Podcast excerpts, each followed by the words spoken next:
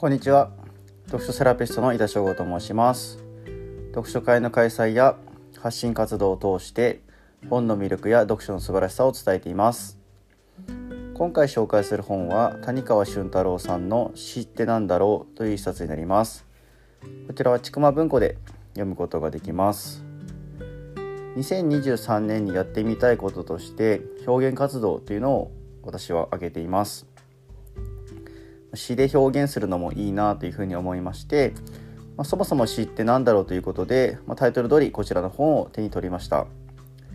えっと、著者の谷川俊太郎さんは日本を代表する詩人でありまして、えっと、まあ教科書で触れたりですとか、まあ、合唱曲で歌ったりしたのを覚えてらっしゃる方も多いのではないでしょうか。こちらの本は詩とは何かという問いに詩のアンソロジーという形で回答をしてくれています。俳句や短歌っていうのはもちろん詩なんですけどもことわざですとかなぞなぞといったものにも、まあ、詩に分類されているというのが意外でした。えっと、メロディーにですね載せられるというのが詩の多いことかと思うんですけども、まあ、必ずしもそういうである必要がなく逆に意味がなくてもメロディーに載せられたものを音として、まあ、詩としてもいいのだというのが大きな気づきでした。えっと、私の好きな曲に「えっと、本日のスープ」という曲がありまして、まあ、大泉洋さんとスターダストレビューさんが歌ってる曲なんですけども、まあ、この曲に冒頭コーラスが入ってくるんですけども、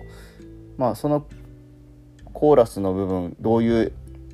意味で言ってるのかなっていうふうに気になって調べたんですけどもこれに意味がないということが分かりまして、まあ、意味に言葉に意味がないから曲の中で意味というがないということはなくまあこれも歌詞の一部なんだなというふうに、まあ、詩の一部なんだなというふうに感じました。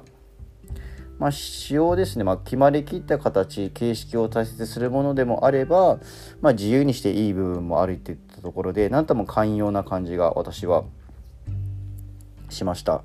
まあ、なので形式ばってあれこれと考えていくよりも自分の内面からですね起き上がって湧き上がってくるもののに注目して、まあ、表現してみるっていうのがなんかものとしてはいいんじゃないかなというふうに感じました。